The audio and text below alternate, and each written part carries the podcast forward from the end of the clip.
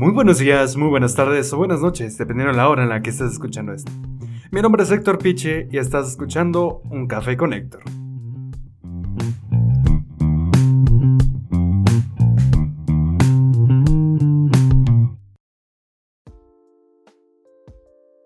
Pues el día de hoy tenemos a nuestro primer invitado en este primer episodio de, la segunda temporada, vaya. Eh, quise empezar eh, con él, pues debido a que tiene un gran talento para escribir.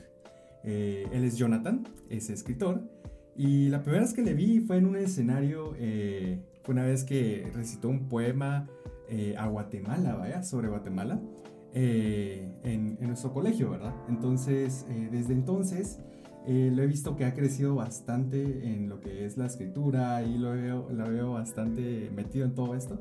Entonces dije, ¿por qué no traerlo para esta segunda temporada y que él nos comparta un poco sobre lo que él, en este caso, ama hacer? Así que, ¿por qué no te presentas, Jonathan?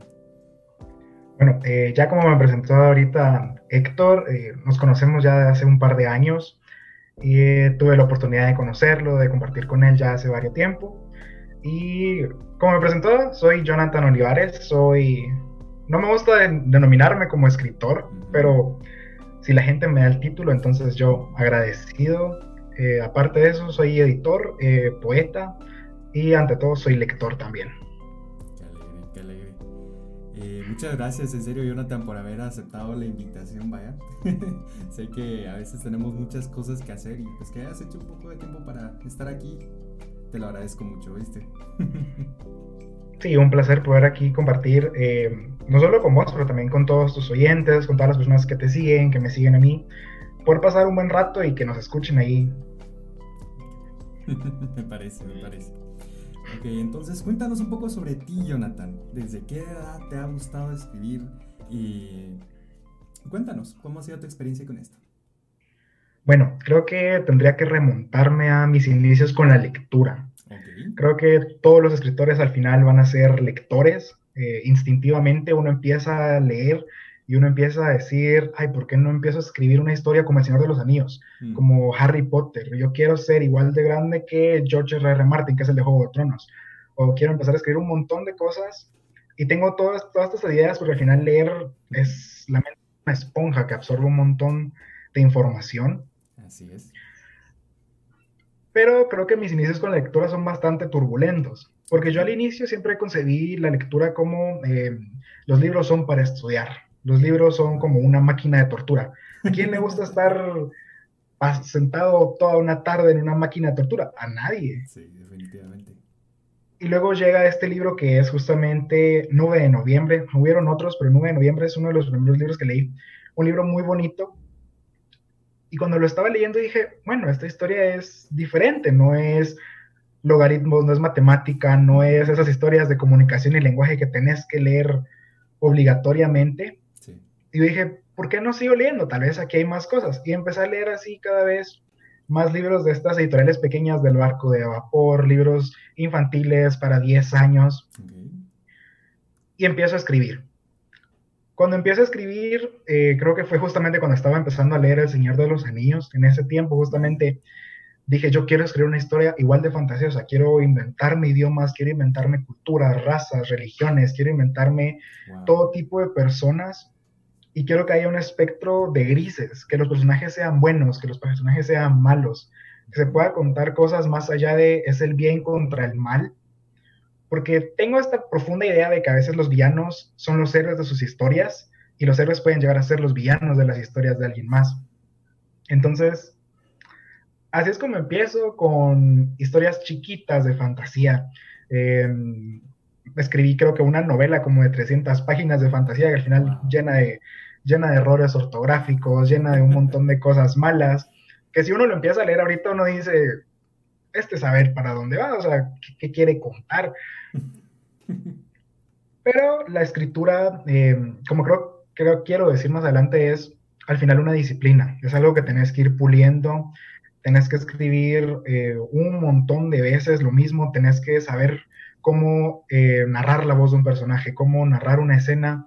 Y son cosas que, si bien lo puedes aprender en Google, también lo puedes obtener por tu cuenta. Puedes decir, esto me funciona, esto no escribo un poema de amor y tal vez si uso lo mismo de la noche con lluvia, eso es muy cliché, ya medio mundo lo usa. Si uso la misma rima de corazón con razón, todo el mundo lo usa. Y son cositas que vas aprendiendo con pura disciplina.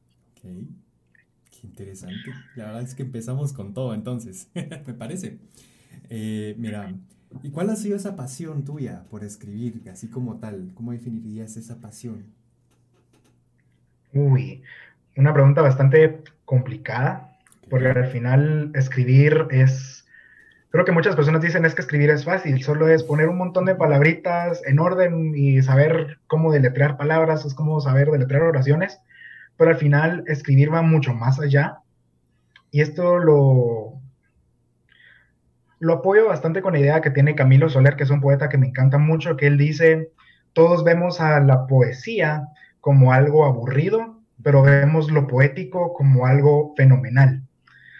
Y es una idea de cómo es que la poesía y cómo es que la escritura al final se tornan en cosas aburridas, eh, que nos enseña que al final la poesía es un montón de rimas, es estar leyendo gente que se murió hace 200 años con palabras que hoy en día ni se usan, ya ni existen en el diccionario pero después vimos un paisaje, vemos un montón de nubes, vemos eh, cosas impresionantes de nuestro país, de, nuestro hogar, decimos, es que esto es poético. Entonces, ¿cómo es eso que la poesía y las cosas poéticas no van de la mano dentro de la sociedad? Entonces, al final, como nace mi pasión por la escritura es por hacer un cambio en todo esto. Yo no quiero que la poesía dentro de 100 años digan, ay, es que hace 100 años cuando estaba Jonathan Olivares era bien aburrido, usaban un lenguaje que saber qué, eh, decían un montón de cosas que saber qué significaban, usaban un montón de rimas todas complicadas. Yo quiero que digan, esto es un lenguaje sencillo, esto es algo que yo puedo entender, son sentimientos que sintieron hace 300 años antes que yo y van a sentir 300 años después que yo. Entonces quiero, quiero eso, esa es mi pasión, poder cambiar toda la perspectiva que hay en la sociedad conforme a cómo vemos la poesía, porque todos dicen es aburrido, cuando no. Es algo más grande. Es algo mucho más grande, es algo que, trasciende y la poesía tiene que ser al final lo poético a lo que estamos acostumbrados. Vaya, qué interesante, o sea, imagínate, hacer un cambio en algo no es tan fácil y que alguien se, se ponga a hacerlo es algo muy impresionante, la verdad te admiro mucho. la verdad, te admiro mucho. Muchas gracias. Hacer este cambio. La verdad es que uno no se da cuenta de esos pequeños cambios, ¿verdad? Uno no se da cuenta por lo mismo que uno está acostumbrado a escuchar los versos de antes, ¿verdad? Los versos eh, prácticamente clichés, como tú comentabas, ¿verdad? Entonces, eh, no se nos hace como algo impresionante, ya no es como, ah, que que qué bonito suena, sino que ya estamos acostumbrados a escuchar eh, ese tipo de rimas o ese tipo de frases, como nos contabas. Entonces, la verdad es que hacer un cambio, qué, bueno, qué valentía, la verdad. Qué valentía. Exacto. Y al final creo que los poetas que, que, hacen un cambio, por ejemplo, tenés hace un par de años, un par de décadas, tenés a Rafael Alberti con uno de mis poemas favoritos, que es Ven mi amor en la tarde de la Niene. Es un poema que trasciende, es un poema romántico que en ese entonces era una burla para los demás poetas. Le decían que usaba lenguaje muy simple, que no tenía rimas tan exuberantes. Y si, si, si lo leo, creo que todos vamos a concordar que es un poema maravilloso. Es, ven mi amor en la tarde la arena y siéntate conmigo a ver el viento. Aunque no estés, mi solo pensamiento es ver contigo el viento que va y viene. Tú no te vas porque mi amor te tiene, yo no me voy porque porque mi amor, porque, porque amor yo te tengo. Si tú te vas, mi amor se retiene, si yo me voy, tú te abstienes. Ven mi amor en la tarde de la niña y siéntate conmigo a ver el viento, porque en ese viento que va y viene voy, y en ese viento siempre me verías. Wow. Es que uno, sí se impresiona, al menos yo sí me impresiono por el hecho de que, eh, al menos a mí sí me encanta ese tipo de, poemas, me encanta el, tipo de, de poemas que hablan no solo te comparan con algo hermoso, sino que te comparan con algo que es natural, algo que todo mundo debería eh, sentir, pero la verdad es que es muy bonito. Al menos, como tú decías, que, que, para otros en su época no era tan impresionante, era una burla. Hoy en día nos parece una obra maestra, ¿verdad? A veces pasa. Exacto. Y creo que algo muy importante es que hay que enseñar la poesía y hay que enseñar la literatura en sí con cosas de hoy. Hay que leer poetas actuales. Eh, dentro de autores guatemaltecos yo te puedo decir lean a Ruth Baides, que es literatura de protesta literatura cruda, preciosa. Eh, también tenés a Eugenia Cruz, que es una experta en hablar de amor y de desamor. Leer todo eso y que digan, ah, bueno, esta chatía, eh, fulanito de tal, él está escribiendo acerca de lo mismo que yo, tiene más o menos el mismo lenguaje que yo, y después irse con Luis de Góngora 200 años atrás y decir, ah, bueno, él también estaba hablando de desamor, pero estaba usando el lenguaje de la época. Mm. Entonces así no decimos, es que la poesía es aburrida, usa palabras todas raras. Hay que comprender que la poesía evoluciona y es una de las ramas del arte que creo que se tarda mucho en evolucionar, por lo mismo que estamos muy cerrados como sociedad a abrirnos en ese sentido. Wow. Mm, sí, entiendo, porque si vengo yo y lo comparo con la música, no es tan parecido que digamos, em, además de que, como te decía, esto poético, ¿verdad? Que muchas personas pueden intentar transmitir, pero no es lo mismo un verso de un poema, un verso de, de una canción, pues. Porque pues al final la, la, música siempre se actualiza constantemente. Cambio la poesía por lo que me estás contando y pues también he visto eh, no es así. es un poco más complicado. Por lo mismo que no todos lo entienden. Al menos ese es mi punto de vista de la poesía. No todo el mundo entiende eh, lo que es este, esta rama del arte. Sí, por ejemplo, creo que uno de los cambios que, bueno, uno de los pocos, pocas cosas que no han cambiado es que hace 200 años utilizábamos el ay al inicio de versos, o utilizábamos el o o el ah, no sé qué. Y creo que al final todas esas son expresiones que si lo leemos hoy en día uno dice, ¿por qué está gritando? ¿Por qué está, eh, ¿por qué está haciendo todas esas expresiones? Son cosas que se han ido quedando y creo que tenemos que ir cambiando, porque los poetas al final somos motores de cambio para la poesía dentro de 100 años.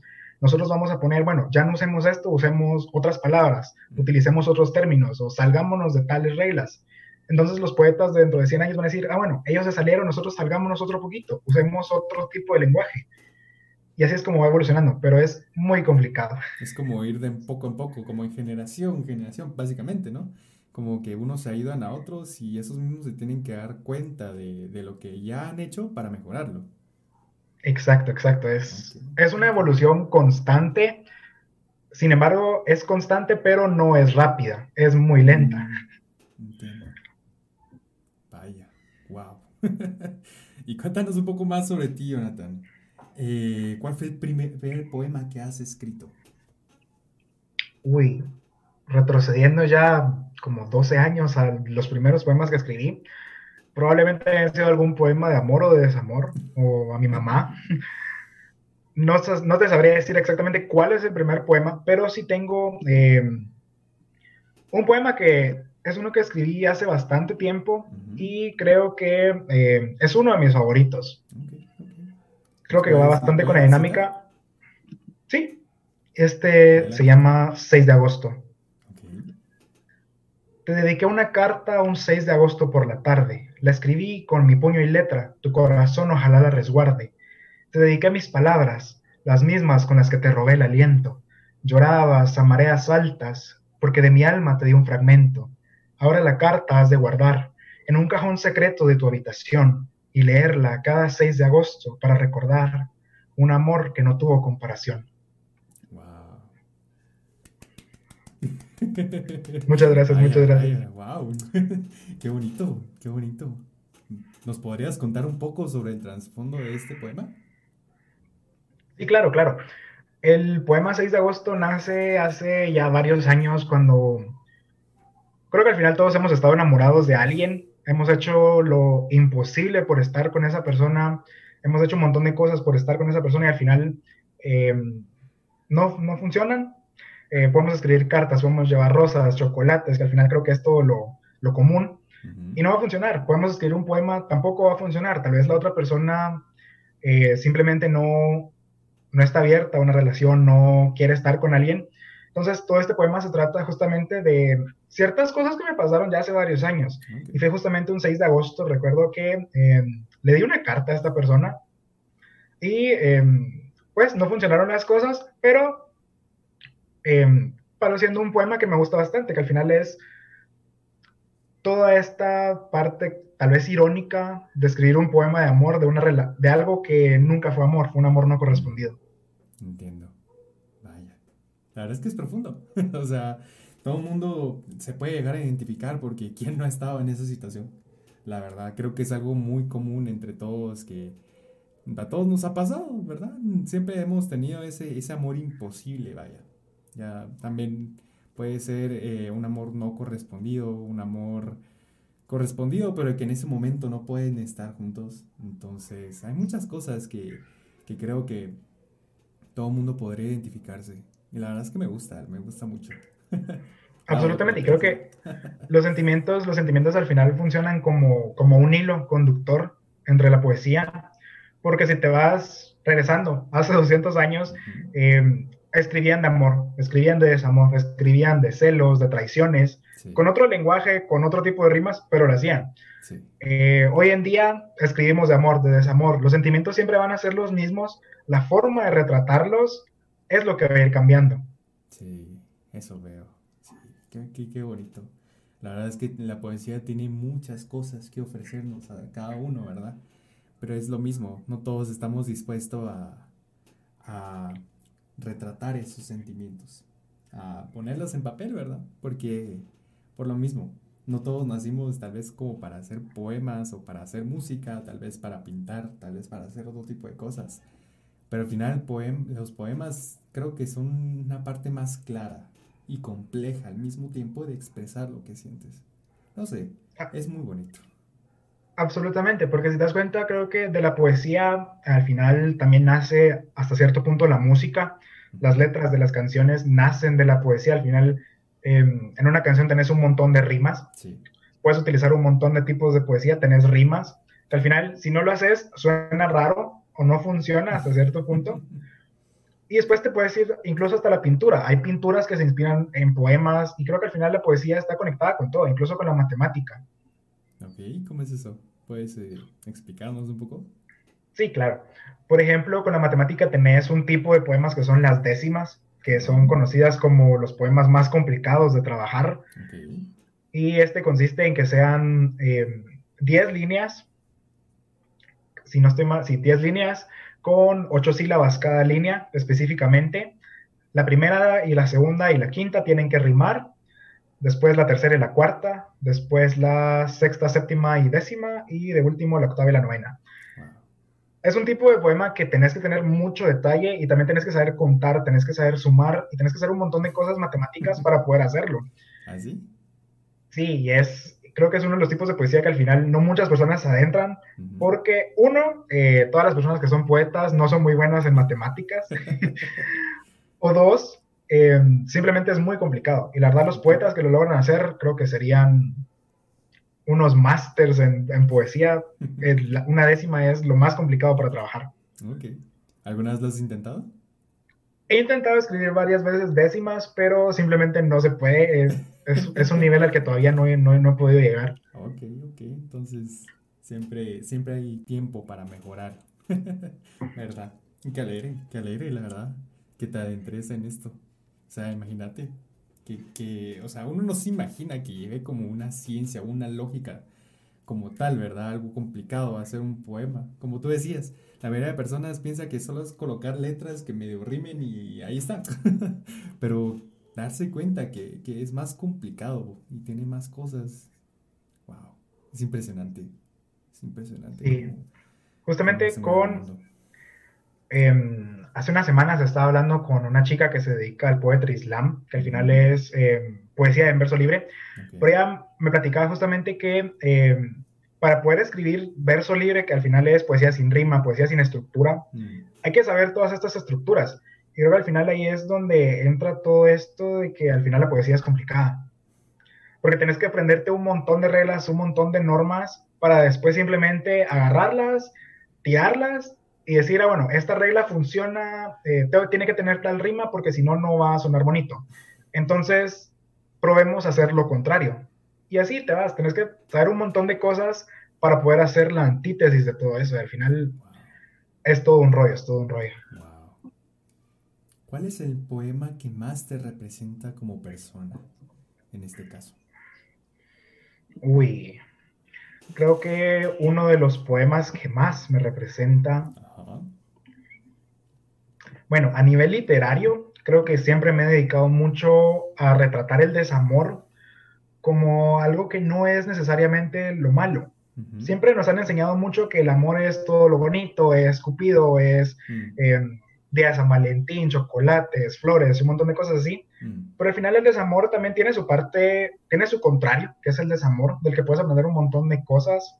Eh, de una relación que ya no va a funcionar, puedes sacar un montón de cosas, puedes aprender todo lo que no querés en la siguiente. Y creo que al final el poema que más me representa es justamente este, que es Cuando conozca mi reemplazo. Ok.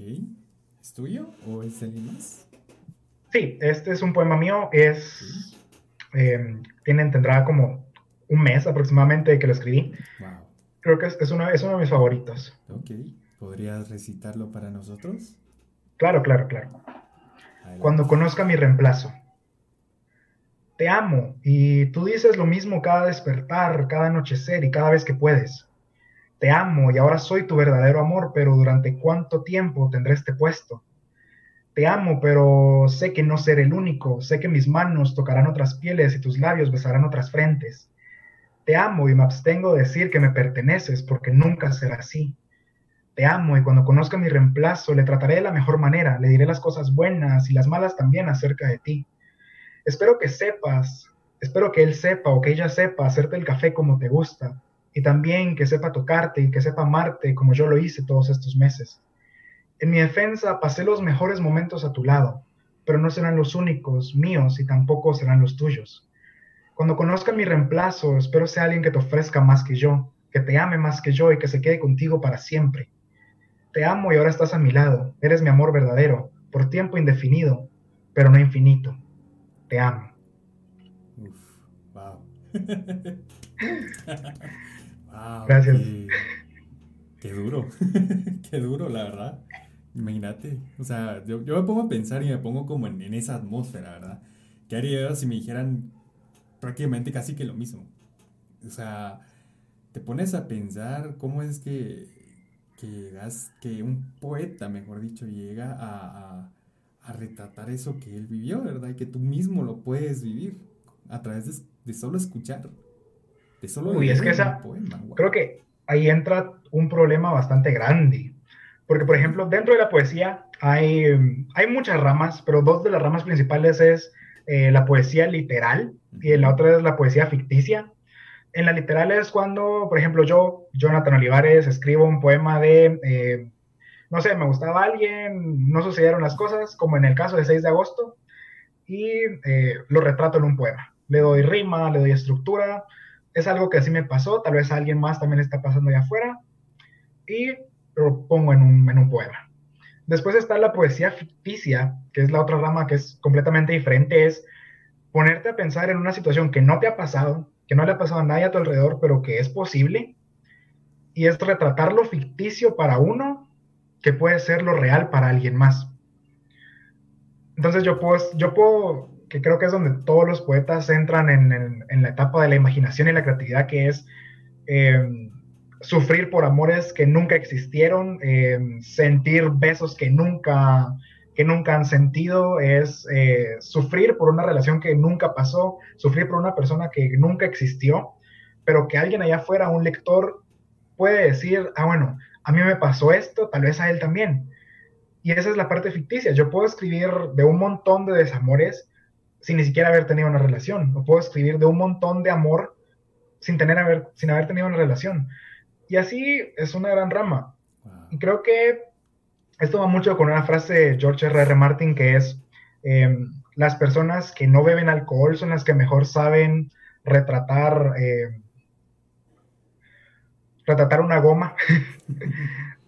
y eh, las personas que nunca han tenido un corazón roto son las que mejor saben eh, hablar acerca de desamor creo que es algo poderoso, pero al final es tener empatía hacia alguien, es sentir empatía por algo que no te ha sucedido, pero que te puede suceder, le puede suceder a tu, a tu hermana, a tu mamá, a tu tío, le puede suceder a cualquiera.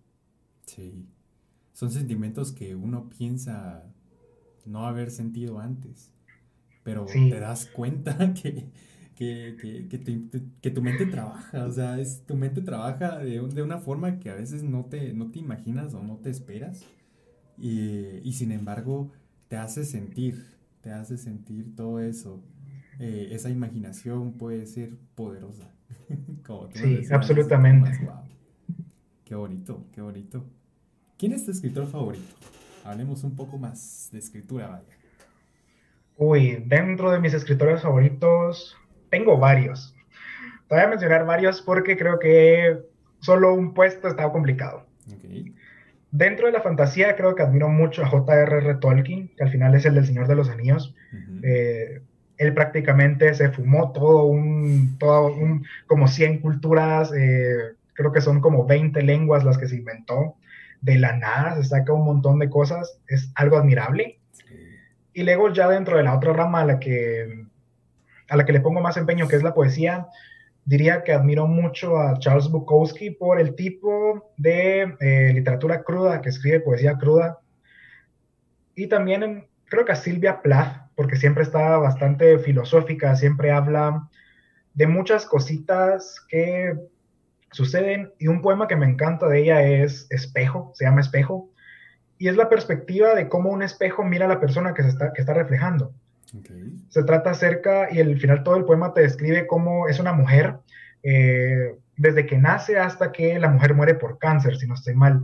Y es todo un poema maravilloso, que al final retrata cosas que le pueden pasar a alguien y es ahí donde, donde, donde caigo enamorado. Me imagino. Ya dentro, creo que, bueno, ya una última rama creo que sería en el caso de poesía guatemalteca, creo que es de admirar mucho el trabajo de Alejandra Bonilla, que justamente hace poco sacó un poemario. Sus poemas son simplemente crudos y sensibles al mismo tiempo, que es algo que pocos logran hacer. Y también a Eugenia Cruz, que era la que te mencionaba antes, que eh, tiene uno de mis poemarios favoritos, que te narra toda la historia de una relación, te narra desde que lo conoce en una librería hasta que terminan por un mensaje y es, pasas todo el proceso de duelo, pasas un montón de cosas que simplemente son de admirar. Wow. Creo que cada poeta tiene esa esencia, ¿verdad? Creo que cada uno tiene su propio estilo de escritura y al final creo que cada uno crea una pequeña atmósfera, ¿verdad? En donde cada uno se identifica con ciertos aspectos eh, de tanto escritura e incluso cómo retratan las, las, cosas, ¿verdad? Como tú decías, que algunos son más crudos, algunos son más fantasiosos. Eh, y hablando un poco de esto, creo que esta, esta pregunta no está programada, pero se me ocurrió ahorita. ¿Cuál sería esa esencia tuya al escribir? Yo creo que mi esencia, en síntesis, sería retratar situaciones y creo que retratar sentimientos fuertes a través de un lenguaje que no es complicado, a través de un lenguaje que eh, no es rebuscado. Y al final es hablar cosas complicadas de una manera fácil y que todos la entiendan y que todos puedan empatizar con ella. Sí, pues, creando como un lenguaje más sencillo, decís tú, un poema fácil de, de, de reconocer. Sí, absolutamente. Y es que no te puedes ir a lo Julio Cortázar con sus poemas que tienen incluso palabras inventadas, que tiene un lenguaje súper rebuscado, que si bien a algunas personas les gusta, eh, de un 100% solo un 5 lo va a entender mm. a su totalidad y puedo retratar los mismos sentimientos que él quería de una forma en la que el otro 95% lo logre comprender y diga, wow, o sea, a mí me pasó eso, a mí también me dejó una chava, me dejó un chavo, a mí también me rompieron el corazón, a mí también no sé, me terminaron por un mensaje de texto. Sí, pues, entiendo. Wow. Creo que al final eh, el venir y ser un poeta, en este caso ser un escritor, eh, conlleva demasiadas, o sea, muchas cosas, ¿verdad? Por ejemplo, el, que te entiendan, creo que es, ¿tú qué, ¿tú qué dices? ¿Puede ser algo fundamental o, o no? ¿Puedes seguir escribiendo sin que te entiendan? Bueno, eh, hay poetas y hay escritores que lo han logrado, han logrado hacerse una carrera de inventarse palabras y tener lenguaje que nadie entiende, pero eh, creo que el éxito está, el éxito dentro de la escritura, y no me refiero a que venda más libros o a que lo lea más personas, creo que el éxito está en que logres dar un mensaje conciso, un mensaje bueno, un mensaje positivo o negativo, de una manera chiquita. Que si vas a hablar acerca de un corazón roto, no te extendas 100 páginas cuando lo puedes hacer en una línea. Si, si vas a escribir acerca de una cosa que es bastante complicada en 100 páginas, pero lo puedes hacer en una sola, creo que ahí está todo. Mm, Al final en poesía, creo que menos es más. Mm. Y cuál, hablando ya, hablando un poco más sobre los poemas, vaya, eh, ¿cuál es el proceso para crear un poema? ¿Cuál, ¿Qué es lo que haces tú para crear un poema? Bueno, interesante pregunta, y está, ya está, ya está complicada, porque creo que mi proceso de escritura eh, no es a lo Stephen King que dice, ah, bueno, yo me voy a poner a escribir hoy una hora y ya tiene todo un proceso.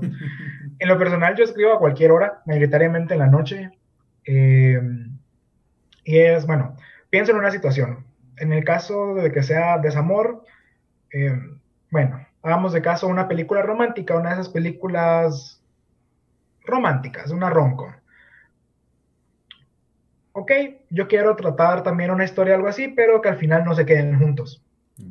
Nace la idea, eh, ¿cómo la empiezo? Ah, bueno, tal vez ya se conocen, no se conocen, bueno, ya se conocen. Entonces, fulanito viene, narro la historia a lo chiquito. Yo me, yo me centro mucho en narrar historias a través de poemas. Creo que es algo que lo, voy a, lo vas a ver dentro, en los siguientes poemas que te voy a recitar. Ok, fulanito conoce a fulanita, eh, no sé, hablan los siguientes versos, se escriben, se conocen más, descubrimos qué son las cosas favoritas de fulanito, después las cosas favoritas de menganita, eh, se quedan juntos y tal vez, no sé, en el séptimo verso, fulanito encuentra a alguien más. Se encuentra con, no sé, pongámosle un nombre, pongámosle Agustina, que es un nombre bastante complicado para que no, no digan que estoy atacando a alguien aquí. Se encuentra con Agustina, entonces, ¿qué puedo hacer aquí? Digo que Menganita tiene celos, digo que fulanito está enamorado de ella, o digo que Menganita ni siquiera sabe que fulanito tiene una relación. Y empiezo a jugar.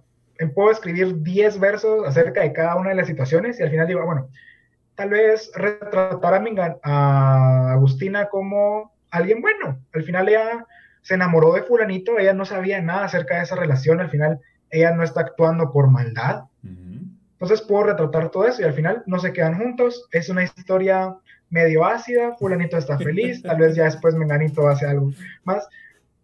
Y así, al final es narrar una historia o narrar el sentimiento que tengas de una forma por bloquecitos, por bloques, por bloques. Ok, ok, ok. Me parece. Eh, me gusta eso que habías dicho antes, que al final es jugar, que al final es divertirse, al final es eh, disfrutar el proceso de, de, crear, en tu caso, una historia a través de un poema, ¿verdad? Entonces, la verdad es que solo escucharlo a mí se me hace como muy divertido. Me, eh, sí. Qué bonito, la verdad, qué bonito. Creo que mi proceso, mi proceso de escritura yo lo definiría bastante divertido, como, como vos decís, por lo mismo que yo digo, ah, bueno, eh, están estos dos, se enamoran, ¿qué pasa si viene alguien más? Y es como, al final es hacer sufrir a los personajes inventados y es, eh, y es decir, ah, bueno, se quedan juntos, no se quedan juntos. Es estar jugando un montón de cosas con las palabras, con los personajes, con la situación y ver qué sale de eso y ahí es donde te puedes divertir, le puedes meter diálogos, le puedes meter bromas, que al final cerrarse en, ay no, la poesía solo es lenguaje formal, solo son palabras rebuscadas, eso ya no está para el, estamos en 2020, hay que usar diálogos, hay que usar bromas, hay que usar comedia, podemos usar humor negro, puedes usar cualquier cosa para embellecer ese poema. Sí, porque al final, como tú decías, es eh, actualizarlo, ¿verdad? Es que la gente de este tiempo entienda, ¿verdad? Que no es buscar palabras de hace mucho tiempo, ¿verdad? Porque al final no, no, es el objetivo, pues, sino que las personas se interesen más en vez de alejarlas. Absolutamente.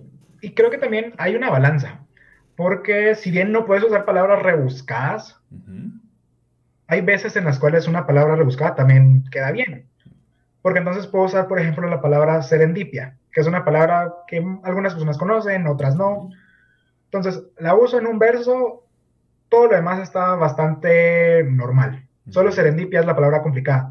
Entonces viene el lector, viene fulanito, lo lee. Ay, serendipia, ¿qué será eso? Entonces yo también pongo una semillita para que fulanito busque. Ah, ¿qué es serendipia? poemas con serendipia, ¿de qué se trata? Entonces, usar palabras rebuscadas está bien, pero no hay que saber, no hay que explotarlas, hay que saber usar una o dos de vez en cuando para también dejar como esa semillita ahí de la duda al lector y decir, ¿qué es serendipia? ¿Qué es, no sé, arrebol? ¿Qué es cosas así completamente complicadas? Vaya. Qué alegre. O sea, la verdad es que eh, al final es como, como tú decías, jugar con las palabras. Es disfrutar, es eh, venir y que todos se interesen. Es actualizar todo esto, ¿no? Que, que todos se interesen más por este, por este bello arte, vaya. Este bello rama, bella rama del arte, la verdad. Porque es muy bonito, es muy bonito. Sí, sí. Ok, vamos a una pregunta un poquito más, eh, tal vez un poquito controversial, ¿vale? Pero, ¿tú qué dices? ¿Consideras que un poema lo puede escribir cualquiera? Uy, bueno, eh, un poema puede escribirlo cualquiera. Al final existen normas acerca de, tiene que haber tanta rima, tiene que haber tantas sílabas, tiene que haber tantas líneas existe eso, pero al final la poesía es sentirlo. Al final yo puedo escribir sin tomar en cuenta estas reglas y puede salir algo muy bonito. Todos pueden escribir poemas, pero si empiezan a estudiar reglas, si empiezan a estudiar cositas, a saber cómo romper esas reglas, salen cosas mucho mejores. Creo que al final escribir un poema solo así sin saber nada es el inicio para poder empezar a escribir poesía mucho más complicada y saber cómo retratar sus sentimientos porque dentro de estas reglas también tenés cómo poder manejar el estrés dentro de la poesía, cómo poder eh, manejar una situación sentimental. Hay reglas incluso para saber qué es lo que sucede cuando alguien rompe. Puedes irte incluso hasta cosas de psicología. ¿Qué pasa si me engañan? ¿Qué pasa si yo estoy engañando a alguien? ¿Qué pasa si a mi amiga la engañaron? ¿Cómo la ayudo? Y te puedes meter en un montón de cosas que al final no es solo para encerrarte en un cuadradito, pero para extender tus horizontes y escribir muchas cosas más de las que tenías pensadas en un inicio. ¡Wow! Qué bonito. O sea, es que, es que mira, a mí me impresiona. O sea, no te voy a mentir, a mí me impresiona. Porque son cosas que uno no se pone a pensar, pues. Uno no, no viene y dice, ala, la poesía es más complicada de lo que uno ve, ¿verdad? Que lo que uno lee. Porque una que otra vez miras algún verso en algún que otro libro recitan un, bueno, escriben un pequeño poema de alguien, haciendo referencia a alguien, ¿verdad? Y colocan su, su, verso y ya, pasa desapercibido, ¿sabes? Entonces, luego vienes y sabes que, el poema es más que, solo, ah, hice esto y, ya, ¿sabes? No, sé no sabría cómo explicarte ahora, pero sí eh, me impresiona bastante, me impresiona bastante, en serio.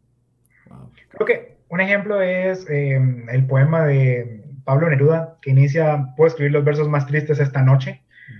Creo que al final es uno de los poemas que la mayoría de las personas conocen por lo menos el título, o lo han escuchado por ahí, no saben ni siquiera quién es. Ese es un poema que es absolutamente, tiene una estructura bien formulada, es un conteo de sílabas, hay un montón de cosas que Pablo Neruda puso para poder escribir ese poema. Puedes buscar los cuadernos de él en PDF y notas como hay un montón de tachones, hay un montón de palabras que podían rimar y él escogió solo una.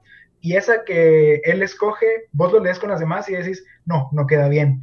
Lo leo con la siguiente, tampoco queda bien. Y lo lees con la que él escogió, es como, ahí queda perfecto. Es una precisión impresionante, ¿va? Sí, Pablo Neruda queda en una precisión impresionante con este poema y con todos los poemas que él escribe. Al final, él es un muy buen poeta. Y mucha gente cuando lo lee dice, ah, bueno, sí, le, salió bonita la rima, le salió bonito todo, pero no, no conocemos todo ese trasfondo de pasó una semana tal vez solo en la primera línea, pasó eh, un mes escribiendo solo una página. Sí. E, eso es lo impresionante, ¿sabes? Eh, cómo las personas llegan a tener esa imaginación, ¿verdad? Ese, ese, esa empatía, como lo decías, ¿verdad? Ese impresionante. wow. Y como última pregunta ya, Jonathan, para ir concluyendo, creo que hemos tenido un buen tiempo contigo. Entonces me ha encantado compartir este, este tiempo contigo. ¿Qué piensas hacer en el futuro? Vaya, ¿qué piensas eh, estudiar en la U? ¿Qué piensas, pues, eh, con esta pequeña eh, carrera, no sé si le puedo llamar así, o tu pasión, básicamente, por escribir?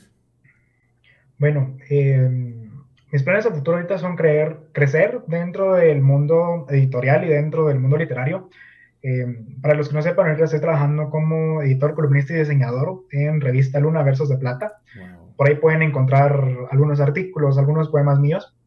Eh, mi plan es crecer dentro de este mundo, eh, llegar a conocer más personas, hacer contactos, eh, conocer a un montón de poetas que tal vez no conozco ahorita, pero dentro de unos cinco años los voy a conocer. En términos de estudios, absolutamente estudiar algo dedicado a la poesía, sea lengua y literatura, comunicación y lenguaje, etcétera, para poder saber muchas más reglas y saber cómo romperlas. Al final es lo que quiero lograr hacer. Y planes a futuro también se encuentra un poemario que esperemos ya ahorita en el 2021 venga. Y creo que ahí sería generalizado, creo que ahí estaría bien. En, síntesis está bien. Ok, ok. Me parece. No, qué alegre. Primero Dios los vas a cumplir. La verdad que, qué bueno. Qué, qué bueno que ya tengas esa idea eh, plasmada para tu futuro, la verdad. Y no dudo que no lo vayas a, a, conseguir. La verdad es que qué alegre. Muy bien. Para ya concluyendo, Jonathan, ha sido un placer, créeme, ha sido un placer tenerte. Eh, ¿Podría recitar esos tres poemas favoritos que tengas? Claro, claro. Bueno, em, son tres. Eh, algo, hay dos algo larguitos, pero están bonitos, y uno es chiquito. Este se llama Estrella Fugaz. Anoche vi una estrella fugaz. Susurré tu nombre como una oración y espero que se me haga una realidad entre mis brazos volverte a encontrar. Hoy vi otra estrella fugaz. Le imploré que regreses a mí, por favor, y en serio ruego que esa sea la verdad, porque lo que me hiciste no lo podré olvidar. Mañana estoy expectante, pase una tercera, para rezarle tan fuerte como párroco, y, como párroco y que mi sueño de volver a escuchar tu voz al fin se materialice. Están tocando la puerta. Suena la bocina de un taxi fuera de casa y dos pasos de botas similares a las tuyas. Dios, espero seas tú, mi amor. Cruzo los dedos. Creo que aquí es donde lo que te decía antes, que puedes jugar mucho con, diálogos y puedes jugar mucho con un montón de cosas. Y, y, suena bonito. A mí en lo personal es uno de mis favoritos. Sí, se escucha muy bonito. El siguiente es em, Desamor de película. Este es un poquito, eh, de aquí nació la idea que ahorita te dije lo de fulanito conoce a fulanita, ah, pero ese es otro poema, pero aquí es donde nació esa idea. Desamor de película. Debería decir que hicimos de todo, pero por miedo nunca nos amamos como se aman en las películas.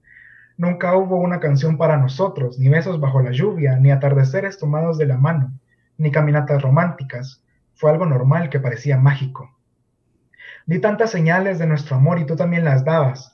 Estábamos juntos a pesar de todo y al mismo tiempo estuvimos tan distanciados que parecíamos simples amigos. No nos perdimos intentando encontrarnos, es solo que forzar el amor es matarlo por pocos y llamarlo una relación complicada. No existe tal cosa. Mis lágrimas no merecían tener tu nombre y tus gritos no tenían que ir tan profundo. Las palabras duelen. Lo sé porque soy escritor pero las tuyas eran estocadas directas, una tras otra, tras otra. Maldigo el día que te conocí y todas las veces que sentí algo contigo. Fuimos de todo y nos hicimos tantas cosas que al final paramos en nada. Decir te amo y sentirlo son dos cosas que prácticamente sirven como antónimos. La culpa es mía por escogerte para amarte cuando elegir nunca fue una opción. Y todavía te hablo cuando estoy dormido, en mis sueños sigues apareciendo y tus besos siguen en mis labios como un sabor agridulce que duda entre el volver y el mandarte a volar. Debería decir que hicimos de todo, pero por miedo nunca nos amamos como se aman en las películas. En las películas siempre hay finales felices, y me niego a pensar que amarte era toda mi felicidad. Espero exista una secuela y que tu nombre no aparezca entre los protagonistas. Wow. Bueno, eso creo que es al final, es algo que, me encanta hacer. Así un pequeño corte comercial eh, para llegar al último. Es algo que me encanta hacer, al final es las últimas líneas, las primeras y las últimas líneas, me encanta dar eh, frases algo fuertes o algo para, para que, no sé, siempre, me ha gustado terminar fuerte o empezar fuerte. porque creo que así es como uno llama la atención del, del, lector y de, cualquiera que esté escuchando. Incluso a mí me encanta leerlo y cuando lo leo yo a solas es como, ay, sí, ese día sí, cuando, cuando escribí esa última línea estaba, qué genial me quedó, salió perfecta. wow, me encanta, ¿sabes? Porque empezaba eh, escribiendo algo bonito, algo de que sí, que de, película y que, que alegre, pero aunque no haya sido tan elaborado, era amor, ¿verdad? Y luego el contraste, ¿verdad? De que, de que ya no. Exacto, es como de un punto a otro. Al final creo que las emociones, siempre lo he dicho, son una montaña rusa. El amor es una montaña rusa, no es algo lineal. Siempre es eh, algo bueno, algo malo, algo bueno, algo malo. Entonces, ¿por qué la poesía tiene que tratar solo una cosa en un verso? Puede tratar un millón de cosas y sentirse así. lineal también, decís tú. Sí, ¿por qué ser lineal? Ya lo lineal es de hace 200 años. Dejemos esas cosas aburridas. Empecemos, démosle algo más. Y bueno, este es el último poema. Dale, dale. XOXO, jetas y abrazos. Escribo poemas de desamor para olvidar los buenos momentos y me abstengo de escribir de amor para no recordarlos cuando te leo. Nunca conocí el amor y estaba más ansioso por saber qué pasaba después de los besos y los abrazos y las cosas tiernas que valen solo al inicio. Te conocí un día mientras tomaba apuntes de no sé qué clase, pero agradezco al profesor por presentarte. Tenías una sonrisa falsa, los dobles en la cara o una triple sonrisa, como me encanta decirle, un par de gafas rojas y tu mochila era negra si mi memoria no falla. Me atreví a hablarte un mes más tarde, mientras comías una galleta y tomabas leche con chocolate. Te pedí un mordisco y inició más grande corazón roto. Charlamos una hora sin parar, intercambiamos mordidas de labios y también guiños de ojos, pero nunca nos dijimos te amo, porque entonces se armaba el problema. Esa noche y muchas más te vi por una cámara, y 107 días luego me tiraste el primer beso tierno. Recuerdo te, te respondí con un, ay ya, no es para tanto. Sinceramente no te escribí poemas, prefiero sentirte en mi piel y amarte con mi alma, escribirte en mis cuadernos y leerte cuando te vayas. Por eso cuando te fuiste, Borré todas las conversaciones y me puse a escribir un libro entero de poesía triste y desenamorada solo para ti. Digo que todos estos versos son para muchos corazones, pero mi corazón solo te sintió a ti cada momento que me puse a escribir. Para ti serán estas jetas, porque sí que me hiciste sufrir, pero también te dedico abrazos, porque me enseñaste a vivir. XO, jetas y abrazos. ¡Wow! ¡Bravo! Gracias. No, hombre, o sea, wow. La verdad es que, como te digo, mira, a mí me dejan impresionado. Creo que te lo comenté. Tal vez yo no venga y le dé likes a tus publicaciones, pero créeme que día con día leer tus poemas son muy buenos. La verdad es que talento hay. Gracias. muy bueno. Muy bueno. al final, a mí no me importa tanto que llegue a, llegue a 100 likes, llegue a 50 likes. Creo que al final es que alguien lo lea, o sea, que, que vos lo leas y que vos digas, ay, no sé, yo me siento identificado con este poema o se lo mando a mi hermana y mi hermana se siente identificada porque cada su novio la dejó hace un mes. Entonces yo digo, bueno, logré llegar al corazón de alguien y eso es lo que a mí me satisface. No es, ay, lo compartieron mil personas, porque ¿de qué me sirve si lo comparten mil personas y ninguna lo está sintiendo? Prefiero que lo lea solo una, prefiero que lo lea solo una y que esa persona lo sienta con todo el corazón y yo ahí estoy más que satisfecho. hombre, qué, qué alegre, qué dicha, qué honor haberte tenido entonces aquí. sí, seguro, vas a ver. A muchos les ha, les ha encantado tu poesía, eso estoy seguro, porque es muy Muchas gracias. Créeme, es muy buena. En, en, lo personal lo encuentro muy buena. Y como te digo, todos los días me leo más de alguno. No hay día que no me pierda alguno. Créeme. Entonces, gracias. Eh, Muchísimas gracias por haber estado aquí, en serio, muchísimas gracias por haber aceptado la invitación, vaya, y que te hayas tomado la molestia de regalarnos estos, ¿qué? 50 minutos más o menos que, que estuvimos aquí. Entonces, muchísimas gracias, en serio. ¿Hay algo más que quieras decir? ¿Algo más que quieras compartir? Bueno, eh, muchas gracias a vos, a todas las personas que lo vayan a ver, leer, escuchar, eh, sintonizar. Gracias a todos por, por, estar aquí los 50 minutos, que al final son 50 minutos que me están, nos están regalando. Eh, si hay alguien allá afuera que quiera empezar a escribir, les digo, lánzanse, no tengan miedo. Eh, ninguna palabra que, que, uno escriba va a entrar en oídos sordos. Ustedes lánzanse, que si no se lanzan, jamás van a empezar a escribir. Nunca esperen a que llegue el momento, porque si se quedan esperando, se van a morir y nunca lo van a hacer.